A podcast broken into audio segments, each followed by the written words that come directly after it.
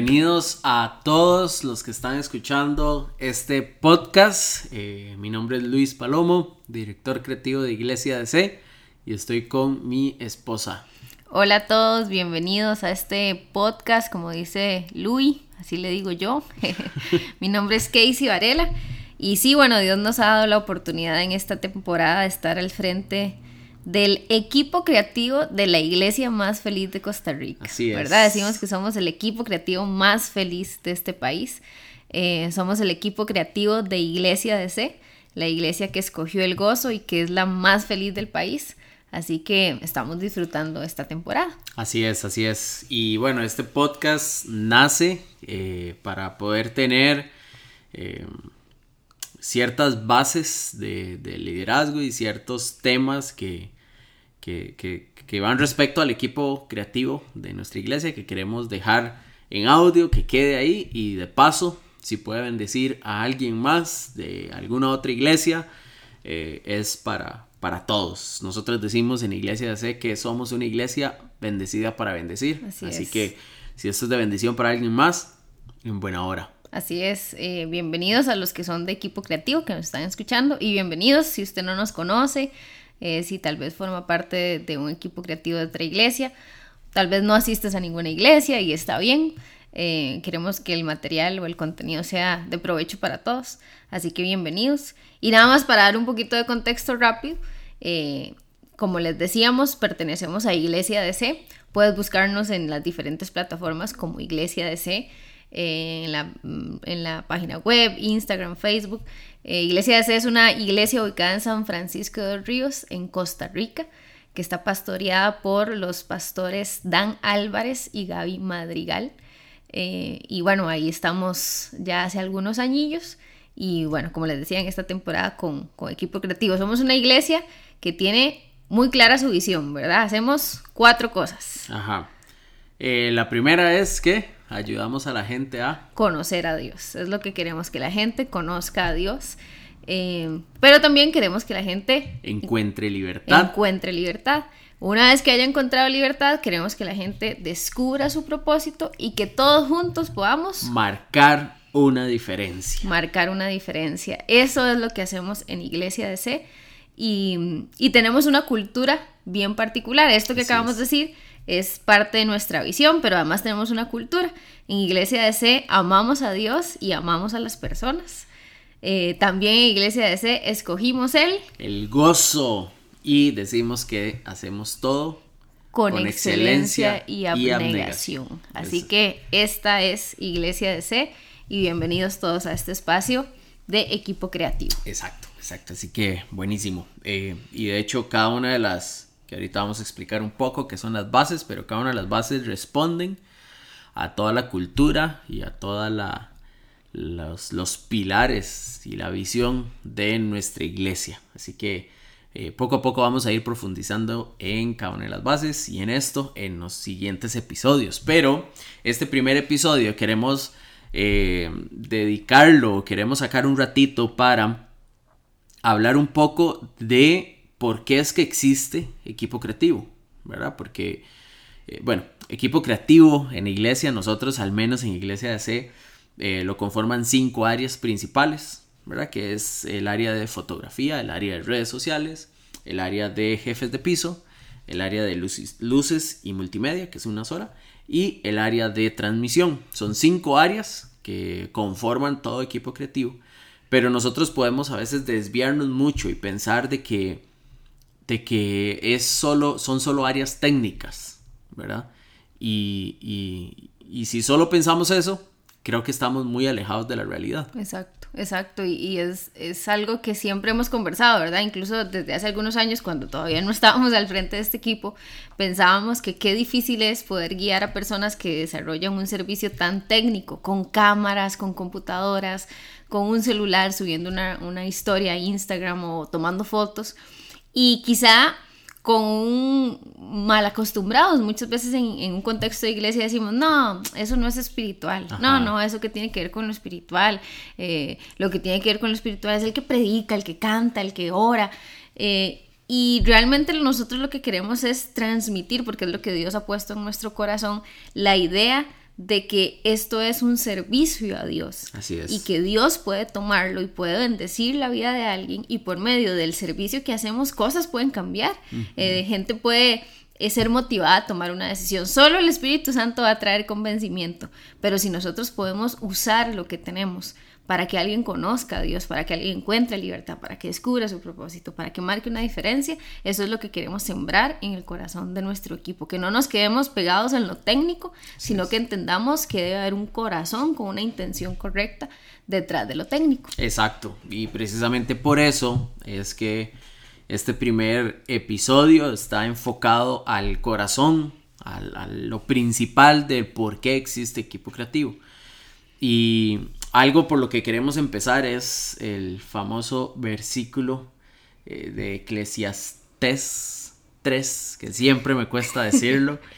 Eclesiastes 3 dice que hay una temporada para todo y hay un tiempo para cada actividad bajo el cielo, dice el versículo, ¿verdad? Y, entendiendo eso, sabemos que, que mm, en nuestra vida siempre van a haber muchas temporadas, ¿verdad? Y que cuando nosotros entramos a una temporada, hay dos maneras de enfrentar las temporadas y creemos que equipo creativo o, los que están ahorita escuchando este episodio pueden estar entrando a una temporada nueva de servicio pueden estar entrando a una temporada nueva en, alguno de los equipos de, equipo creativo. Entonces, eh, nosotros creemos que ante una nueva temporada eh, podemos estar de dos maneras. La número uno es expectante y la número dos es incrédulo. ¿Verdad? Esas son las dos maneras de, poder entrar a una temporada, de poder vivir una temporada.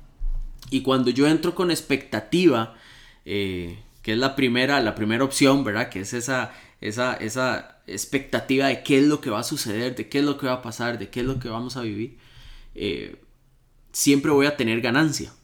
Cuando yo entro con expectativa eh, ante, ante una temporada, yo siempre voy a ganar algo, siempre voy a, a salir beneficiado en algo, siempre voy a tener eh, algo bueno que sacarle. Aunque tal vez la temporada tal vez no sea la mejor, pero aún en medio de esa temporada siempre voy a sacar algo bueno. Y, y es muy importante que también nosotros podamos calibrar nuestra expectativa, ¿verdad? Que podamos nosotros calibrar y tener una expectativa clara y una expectativa correcta, que es muy importante, ¿verdad? No es no, es no tener expectativa, sino es tener una expectativa clara y correcta. Claro, porque de la expectativa que estamos hablando aquí es una expectativa que tiene que ver con la fe, con la esperanza, con pensar que Dios va a hacer en medio de esta temporada que estoy viviendo o que estoy empezando, que estoy atravesando.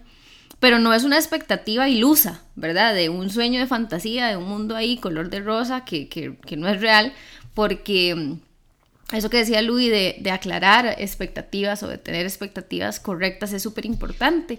Eh, siempre decimos, ¿verdad? Eh, y probablemente los chiquillos de equipo creativo que están escuchando esto me han escuchado decirlo mil veces, que la diferencia entre expectativa y realidad, cuando yo coloco una expectativa y le resto la realidad, el resultado es frustración. Exacto. Por eso es que es importante que nosotros caminemos hacia madurez emocional y podamos entender que tengo que tener expectativas realistas, ¿verdad? Y mucho de lo que vamos a trabajar en este podcast justamente tiene que ver con aclarar expectativas. Exacto. De cuando conformamos un equipo, ahorita lo vamos a hablar, que, que hayan expectativas claras. Pero esa es la expectativa de la que estamos hablando, no una expectativa irreal, sino una que tiene que ver con fe, con estar expectante de lo que Dios va a hacer. Pero tenemos que estar cuidando siempre cuáles son las expectativas. Y esto aplica para todo, para personas, para relaciones, para trabajos, para proyectos, que tus expectativas sean realistas. Exacto. Para que puedas trabajar por ellas, alcanzarlas y no termines con montos altos de frustración. Eliminar la frustración, es lo, que buscamos al tener expectativas correctas. Y algo muy chido es que la expectativa, cuando tenemos una expectativa correcta, esa expectativa me prepara para lo que Dios tiene para mi vida. Entonces, cuando yo tengo una expectativa correcta, una buena expectativa, esa expectativa me va a preparar para todo, todo, todo lo que Dios tiene para mi vida. Ahora, al inicio hablamos, ¿verdad? Que hay dos, hay dos maneras de enfrentar las temporadas o de enfrentar un, nuevo paso. Eh, uno es con expectativa y el otro es con incredulidad. Y, ese es el, segundo punto, ¿verdad? Que cuando eh, yo estoy frente a las puertas de una temporada nueva y mi actitud es incrédula, yo no voy a obtener absolutamente nada. No voy a ganar nada. No voy a, a, tener ganancia de absolutamente nada. ¿Por qué? Porque la incredulidad evita que yo vea lo bueno. Cuando yo soy incrédulo, eh, yo no voy a ver todo lo bueno que está delante mío. y, y, la, y ahí es donde nosotros decimos que la incredulidad mata la expectativa. Claro definitivamente la incredulidad va a matar la expectativa. Y ahorita, Luis, que usted está diciendo esto, también recuerdo aquel pasaje de la Biblia donde, donde se dice que Jesús en algunos lugares no hizo milagros porque no había fe, Ajá. ¿verdad? Y por eso les decíamos que esa expectativa de la que estamos hablando aquí, de la que estamos hablando aquí, tiene que ver con fe, estar expectante de que Dios va a hacer en medio de esto.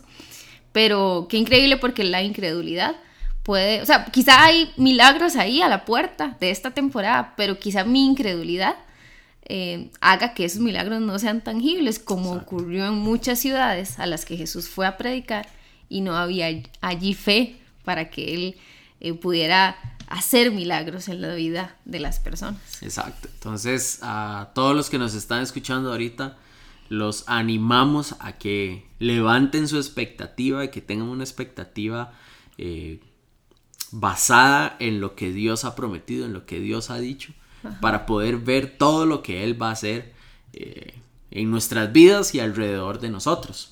Exacto. Y que hay una historia eh, que es la que, la que le da el corazón al, equipo creativo, y ya para, para, ir entrando en eso, y es, es una historia en Nehemías, ¿verdad? Que es cuando eh, cuando Nehemías eh, ve o, le llegan a contar, ¿verdad? Que está la ciudad toda destruida y que, y que, que está todo hecho un caos, Nehemías tuvo una expectativa, ¿verdad? Y Nehemías, él lo que tuvo fue una visión más allá de lo que todos estaban viendo.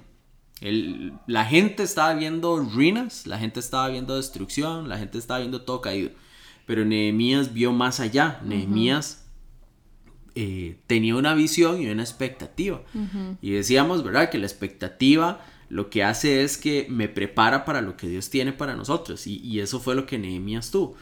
Y ahí en el, en el, versículo, eh, capítulo 1, versículo 3, em, es donde le llegan y le dicen a Nehemías, de hecho, les voy a leer, dice, eh, capítulo 1, versículo 3 del libro de Nehemías. Me dijeron, las cosas no andan bien.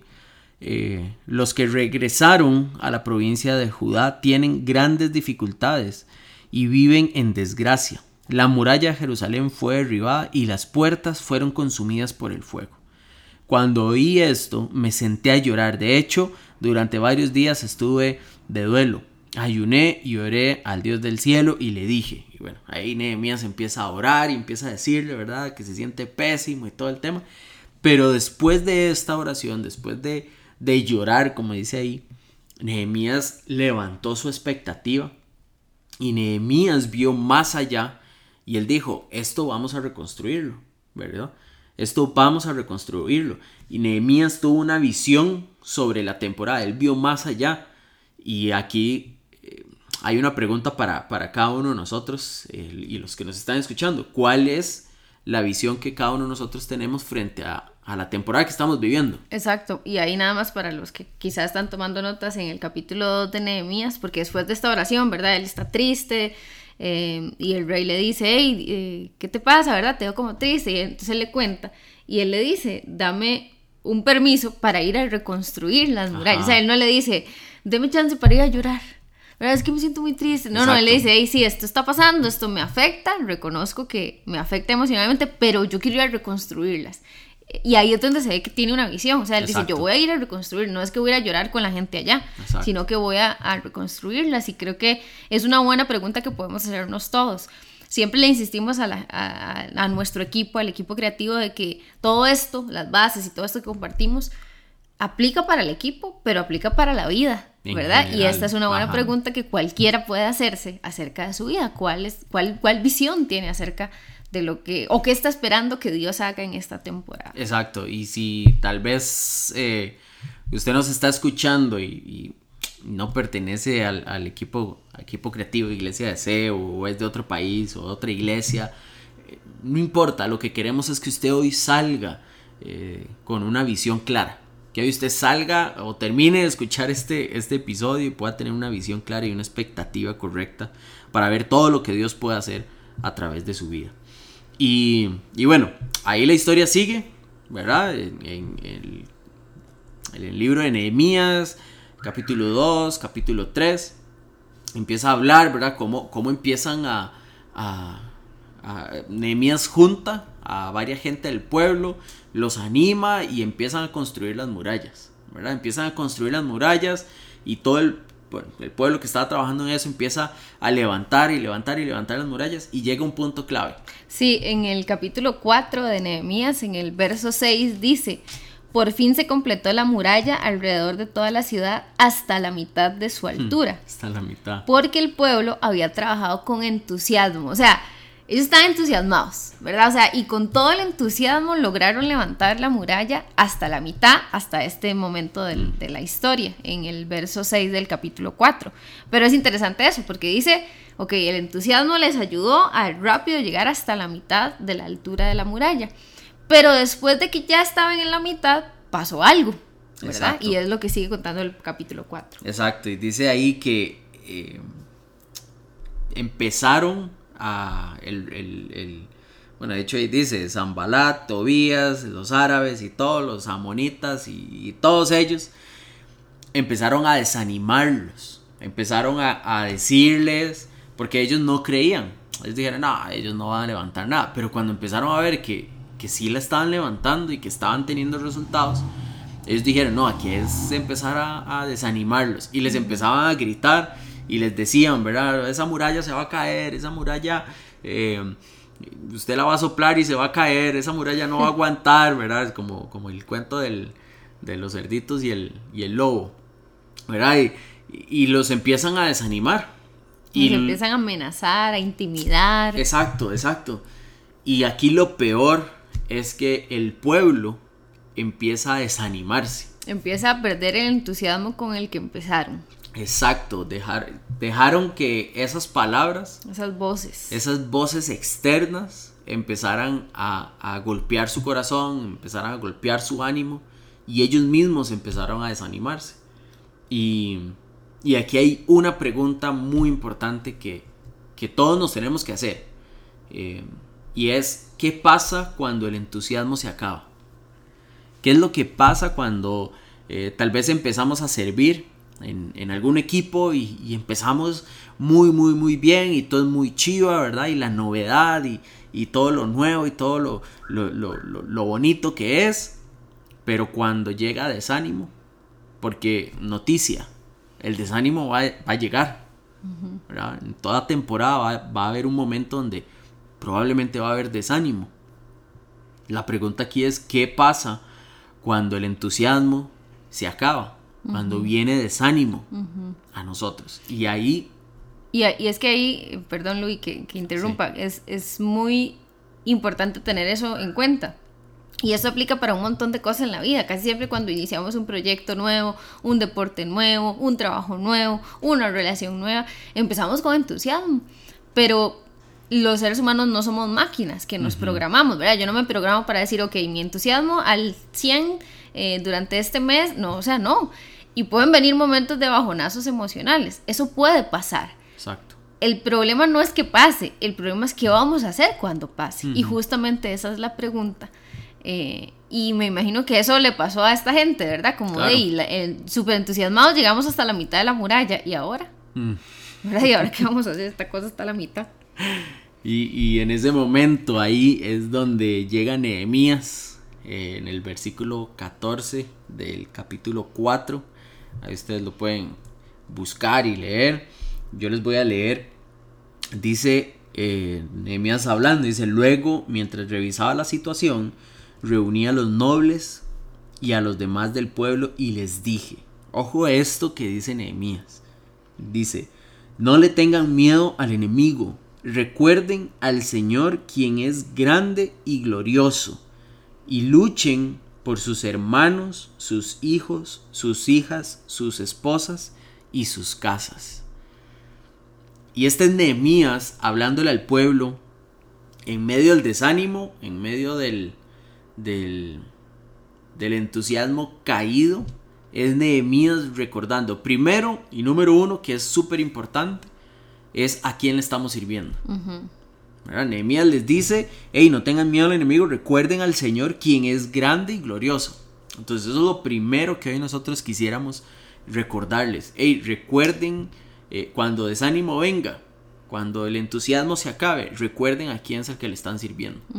Recuerden que nosotros no le servimos a, a, Luis y a Kay, en este caso como, como directores creativos de, de este equipo, no no le servimos a los pastores eh, Dan y Gaby como pastores generales de la iglesia de sede. No, no le servimos a, seres humanos. No le servimos a una iglesia en específico. No, nosotros le estamos sirviendo a ese Dios grande, eh, poderoso y glorioso. Es a Él al que nosotros le servimos. Exacto. Entonces, número uno, Nehemías recuerda es a quién le estamos sirviendo. Y número dos, les recuerda eh, por quién deben de luchar. y ahí Nehemías dice, eh, luchen por sus hermanos, por sus hijos, sus hijas, sus esposas y sus casas. Aquí, ¿qué es lo que nosotros sacamos y cuál es el principio que vemos aquí? Y es que no es suficiente luchar por algo, es necesario luchar por alguien. Nehemías aquí lo que le estaba diciendo al pueblo es, hey, no es suficiente solo luchar por algo, ese algo era la muralla. no, es solo, no es suficiente solo luchar por algo, es necesario que luchemos por alguien. Eh, el algo era la muralla, ese alguien eran las familias, eran sus hijos, eran sus esposas. Eran personas. Eran personas. Y ahí hay algo muy importante, porque cuando uno lee, Nehemías no les dice, hey gente, levantemos la muralla, es que la muralla, es que la muralla. No, él les dice, recuerden que le servimos a Dios y ahora hagámoslo por nuestra familia, por las personas que están a nuestro alrededor. Y ese es un principio muy importante porque nosotros en Iglesia de C amamos a Dios, a ese el que servimos, pero amamos a las personas. Amamos a las personas. ¿A cuáles personas? A todas las personas. Y las personas que seamos parte de equipo creativo tenemos que tener eso en nuestro corazón, que amamos a las personas. Es decir, la historia que voy a subir a Instagram, eh, la transmisión por alguna plataforma, la fotografía, eh, todo lo técnico que hacemos, las luces, las pantallas, no son por algo, ese es el algo. El algo es la pantalla, el algo es la historia, el algo es la transmisión.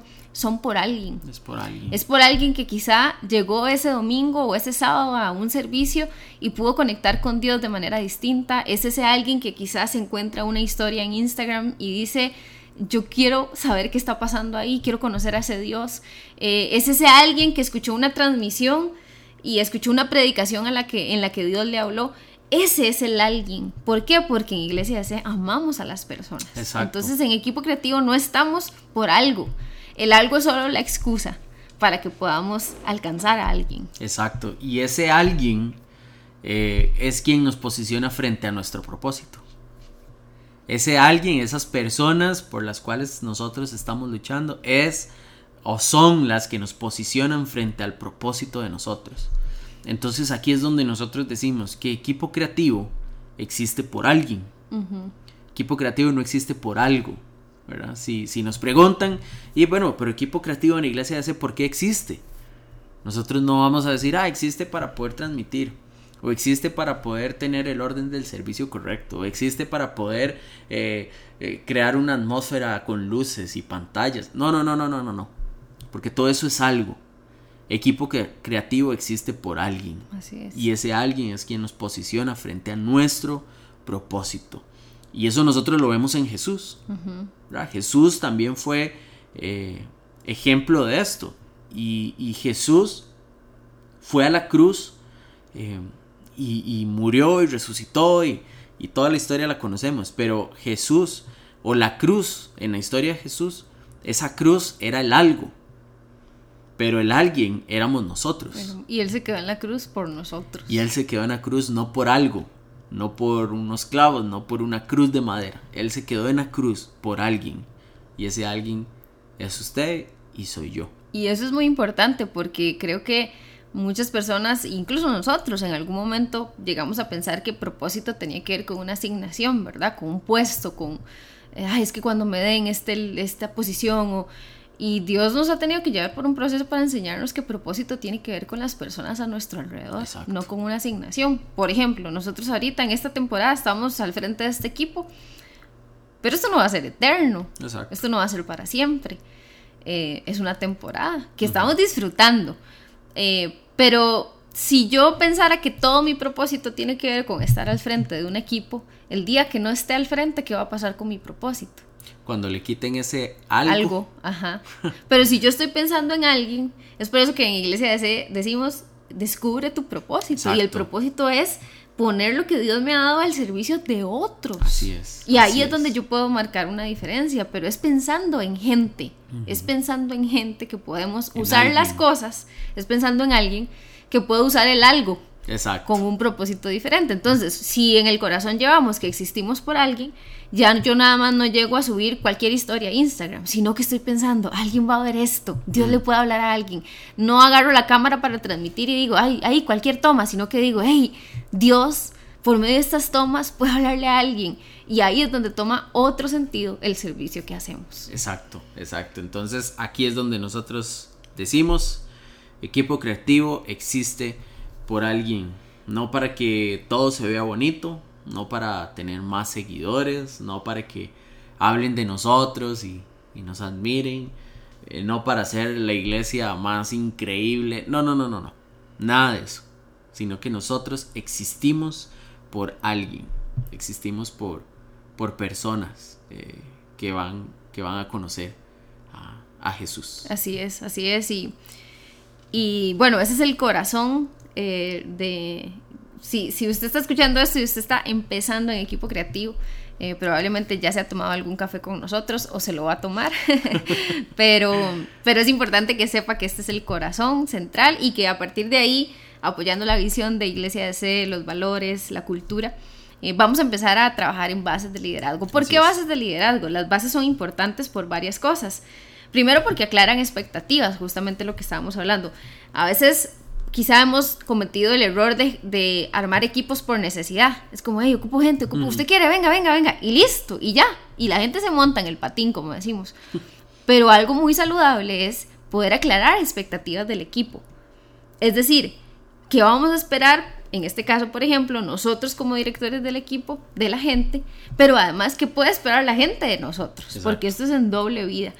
Eh, y eso nos genera una cultura muy saludable para poder rendir cuentas. Por ejemplo, si yo no le he dicho a alguien de un equipo que aquí se hacen las cosas de determinada manera, cuando eso no ocurra, ¿cómo le pido cuentas si nunca se lo aclaré? Entonces, es una de las razones, aclarar expectativas. Y la segunda es que creemos que también eh, las bases al estar unidas a la visión de la iglesia, a la cultura, eh, como que calibran las intenciones de nuestro corazón. Porque esto una vez lo escuchamos hace algunos años en una predicación y fue algo que, que adoptamos y que, y que hemos abrazado. Y es el hecho de que muchas veces podemos hacer cosas correctas, pero con una intención o un espíritu incorrecto. Por ejemplo, yo puedo llegar a una iglesia y levantar las manos en medio de un tiempo de alabanza, adoración. Eso es entre comillas, es bueno, es una acción buena, pero quizá lo estoy haciendo con la intención de que todo el mundo me vea. Entonces, hacer algo correcto, por decirlo así, con una intención incorrecta, no nos va a dar un resultado correcto. Eh, y eso es justamente otra cosa que nos ayuda a las bases, poder calibrar las intenciones de nuestro corazón. Y nada más quiero mencionar dos historias muy rápidas. Una está en Hechos 16 eh, y la otra está en Lucas 9. La de Hechos 16, eh, un poco para contarlo rápido, eh, Pablo y Silas están predicando, ¿verdad? Hechos nos está contando en todos estos capítulos los diferentes viajes de Pablo. Y en uno de ellos llegan a una ciudad y dice que una mujer los empieza, empieza a caminar detrás de ellos y los seguía. Y dice en el verso 17, esta, esta mujer siguiendo a Pablo y a nosotros daba voces diciendo, estos hombres son siervos del Dios Altísimo, quienes anuncian el camino de salvación. Eso era lo que ella repetía. Eh, el verso 18 dice, y eso lo hacía por muchos días, mas desagradando a Pablo, este se volvió y dijo al Espíritu, te mando en el nombre de Jesucristo que salgas de ella. Entonces es muy interesante porque ella dice, estos son hombres del Dios Altísimo. Eso era cierto. Claro, Sí, estaba, era diciendo, cierto. estaba diciendo lo correcto. Estaba diciendo la verdad, o sea, no estaba mintiendo. Ellos eran hombres del Dios Altísimo Sí. que predicaban el camino de salvación, era correcto, pero su espíritu era incorrecto. Exacto. También hay un ejemplo en Lucas 9 y recuerdo al pastor Dan enseñarnos esto hace muchos años y, y repetirlo constantemente, aquella historia cuando eh, está Jesús con Jacob y Juan y, y, bueno, no pueden predicar en algún lugar, la gente no los recibe y ellos le dicen que Jesús pedimos que caiga eh, fuego del, del cielo y él les pregunta, ¿ustedes de qué espíritu son? Dice la Biblia que los reprende Sí. y les dice, ¿de, de qué espíritu son ustedes? ¿Por qué? Porque hay un espíritu, hay una intención con que hacemos las cosas. Entonces, eh, queremos que si formas parte de equipo creativo, puedas eh, junto a nosotros trabajar para calibrar la intención de nuestro corazón y eso en todo, en todo lo que hagamos más allá del servicio en la iglesia, en nuestra vida en general. Exacto, exacto. Entonces, en los siguientes episodios, en los siguientes capítulos, eh, vamos a estar tocando cada una de las bases.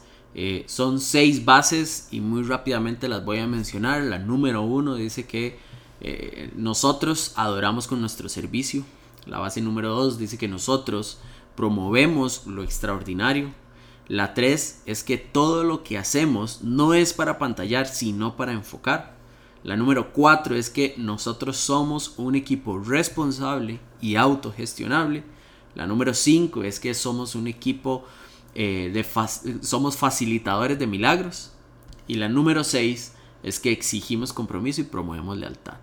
Entonces esas son las seis bases de liderazgo o las seis bases de este equipo creativo, entendiendo que equipo creativo existe por alguien, no por algo, existe por alguien. Así es, entonces, bueno, un gusto, gracias a todos los que nos acompañaron hasta este momento del episodio y nos escuchamos en los próximos Nos episodios. escuchamos en el siguiente episodio. Chao. Chao.